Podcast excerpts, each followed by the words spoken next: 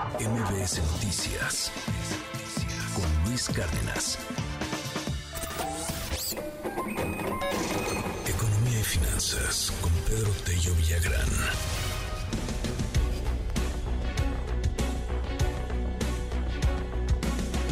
Bueno, están en pausa proyectos de energía eólica, la energía que se genera por el viento, de más de 5 mil millones de dólares.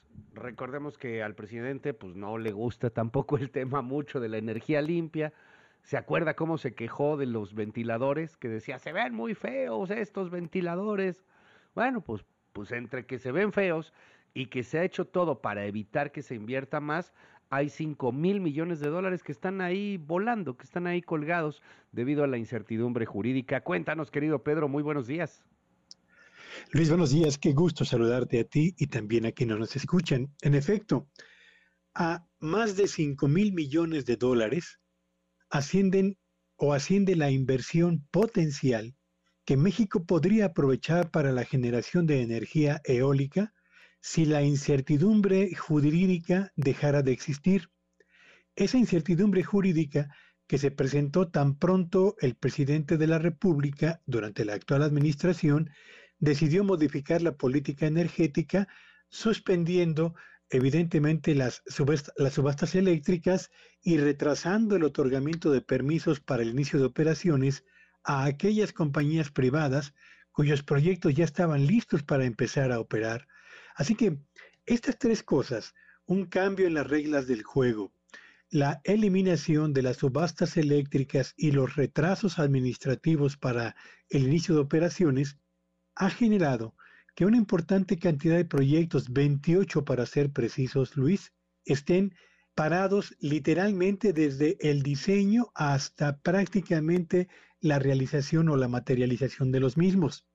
¿Y qué es lo que están pidiendo los empresarios de la Asociación Mexicana de Energía Eólica?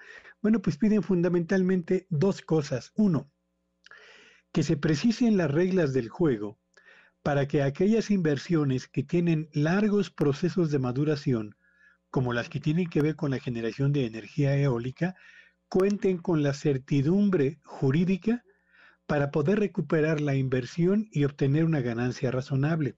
Y segundo, señalan, aun si la incertidumbre jurídica se eliminara de la noche a la mañana, tenemos otro problema importante en México, que es la saturación y la falta de reforzamiento de las redes eléctricas para poder subir a ellas la energía eléctrica que se genere por vía eólica sin que esto genere problemas de sobresaturación y de interrupción en el servicio de la energía eléctrica para los usuarios, sean empresas o familias. Así que tenemos en el sector eólico una eh, cuestión que vale la pena no perder de vista. México cuenta con uno de los potenciales más altos en generación de energía eólica en el mundo.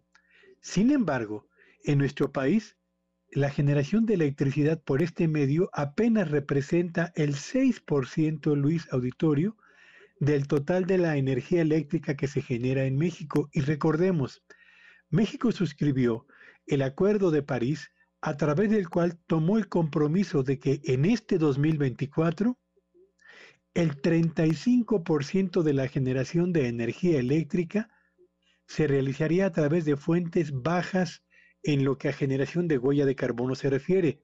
Estoy hablando de la industria solar, la industria, digo, la energía solar, la eólica, la nuclear, la hidroeléctrica, la geotérmica, entre otras.